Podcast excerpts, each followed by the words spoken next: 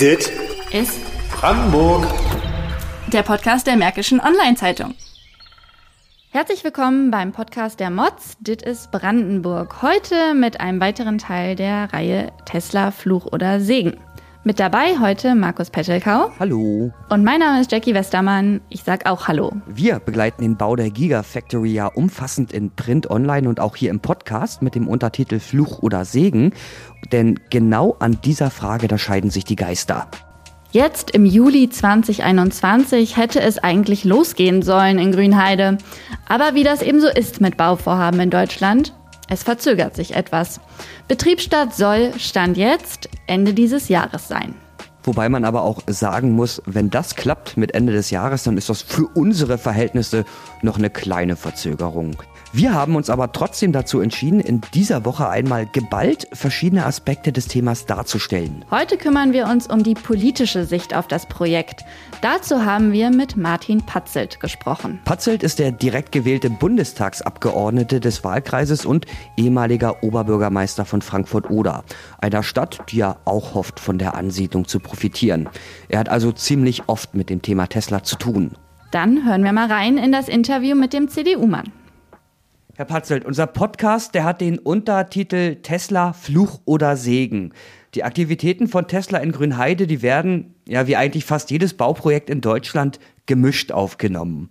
Wie war Ihre erste Reaktion, als Sie damals davon gehört haben, dass Grünheide, dass Brandenburg, dass quasi Ihr Wahlkreis den Zuschlag erhalten hat? Naja, wie die allermeisten habe ich das als eine große Chance angesehen und habe überlegt, wie kommt es eigentlich, dass Musk hier an diesem Standort in Europa und in Deutschland investieren will. Aber äh, angesichts der gesamten Wirtschaftssituation in Ostbrandenburg und auch meinen Erfahrungen in Frankfurt oder mit der Solarindustrie habe ich mich natürlich gefreut. Hat sich Ihre Einstellung im Laufe der Zeit oder im Laufe der relativ kurzen Zeit dazu gewandelt oder hat die sich eigentlich verstärkt? Die hat sich nicht gewandelt, sie hat sich auch nicht verstärkt. Ich beobachte den Prozess der gleitenden Investitionen, so will ich das mal sagen, äh, schon mit Aufmerksamkeit. Und ähm, die Kontroversen, die dazu geführt werden, auch mit der Öffentlichkeit, also insbesondere der Umweltschützer und die Frage der Versorgung mit entsprechendem Wasser und Ableitung von Abwasser, die stellen ja wirklich Probleme dar. Und ich hoffe und wünsche, dass die gemeistert werden. Aber da sind ja viele Leute dran, die Probleme, für diese Probleme auch Lösungen zu suchen. Und bei einem solchen Großprojekt ist es unvermeidlich. Ich weiß, was ich im Vorfeld vom BER für Diskussionen auch mit Wählerinnen und Wählern hatten, die im Einflugsbereich des Flughafens liegen. Äh, diejenigen, die direkt betroffen sind, werden natürlich versuchen, um ihre Lebensqualität und vielleicht auch um Schäden, wenn ich an die Umweltschützer denke, äh, sich, sich zu mühen, die abzuwenden. Also solche Kontroverse halte ich für völlig normal, die bei anderen Projekten in der Bundesrepublik Deutschland ja auch immer wieder medial vermittelt werden. Das Ganze, das findet in Ihrem Wahlkreis statt. Und ich gehe mal davon aus, dass viele Menschen auch mit dem Thema direkt auf Sie zugekommen sind. Ja, die meisten voller Freude.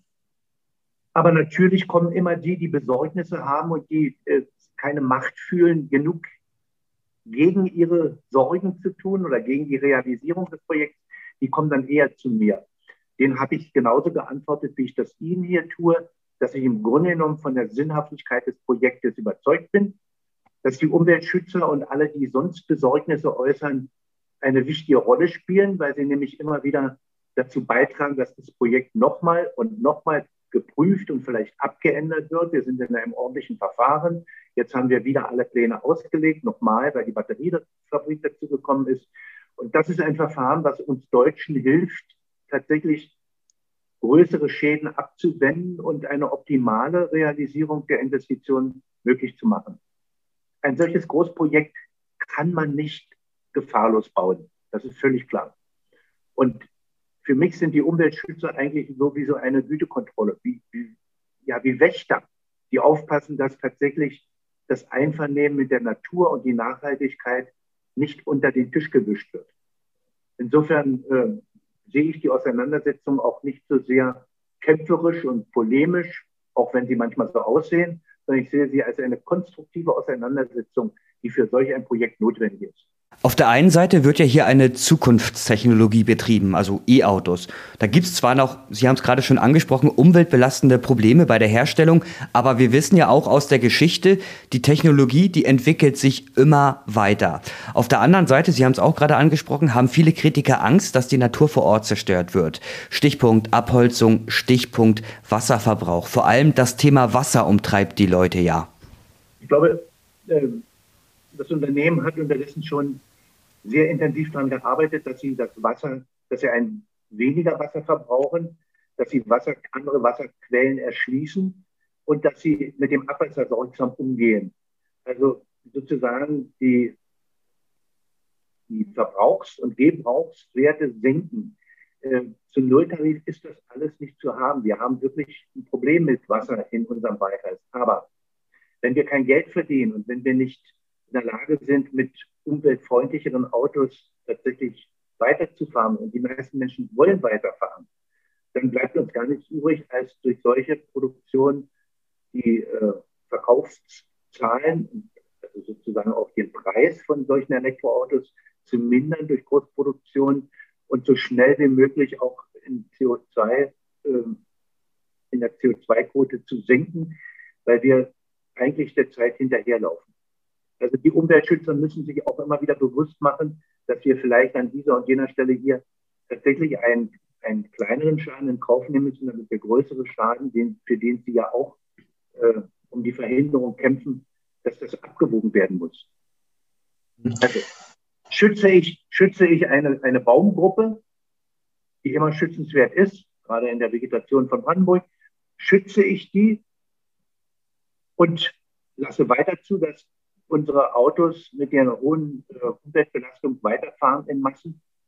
Oder gehe ich einen Kompromiss ein, dass ich sage, ja, ich werde hier auch ein Stückchen Natur äh, zur Disposition stellen. Im Übrigen müssen Ausgleiche dafür geschaffen werden gesetzlich und TÜV baut die doppelte, Zahl, äh, doppelte Fläche von Wald wieder an, die er abholzt. Also insofern ist der Schaden ja überhaupt nicht da. Im Gegenteil, es wird noch ein Nutzen darin. Und wenn der Umweltminister von Brandenburg ein grüner Minister sagt, das ist kein Wald, das ist eigentlich eine Pflanzung äh, von dem uns bekannten Kiefernwald, der ja auch nur wirklich äh, nicht das schönste Bild von Wald ab, abbildet, so, ähm, dann, dann ist ja noch ein Gewinn da eigentlich, dass tatsächlich diese Menge an Wald und das Doppelte wieder entsteht und wir werden in ein paar Jahren sehen, dass es sich eigentlich gelohnt hat, dass wir im Nebeneffekt neben der Fabrik sogar noch neue Waldflächen haben.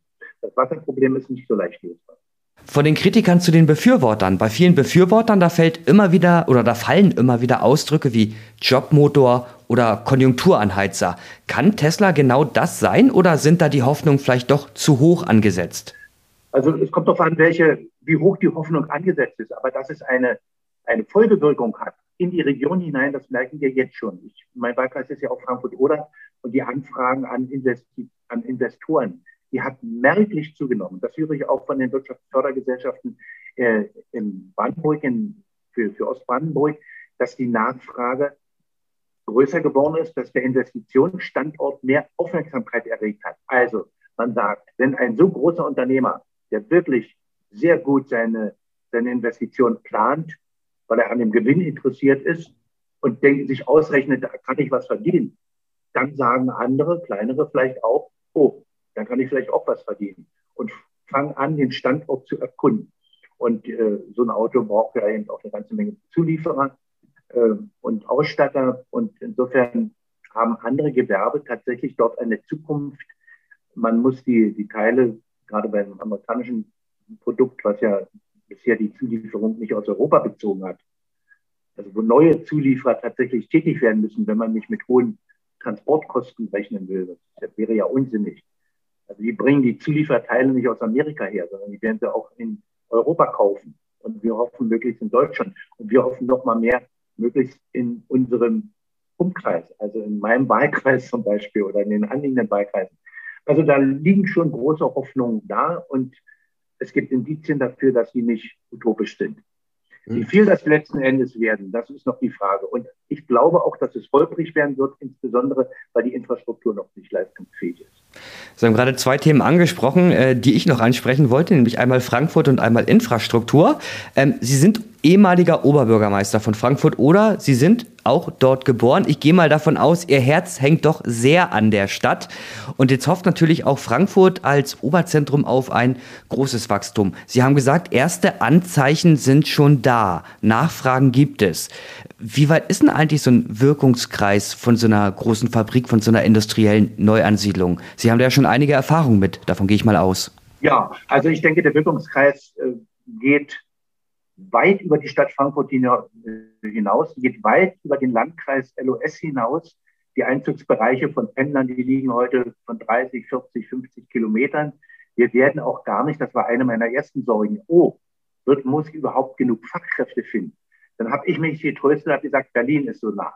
Und von Berlin ist so gute Infrastruktur, da kommen die auch gut ran. Man hat ja schon überlegt, ob man die S-Bahn-Linie erweitert. Also das sind alles Probleme, die sind lösbar, die sind nicht im Moment lösbar. Am Anfang wird es.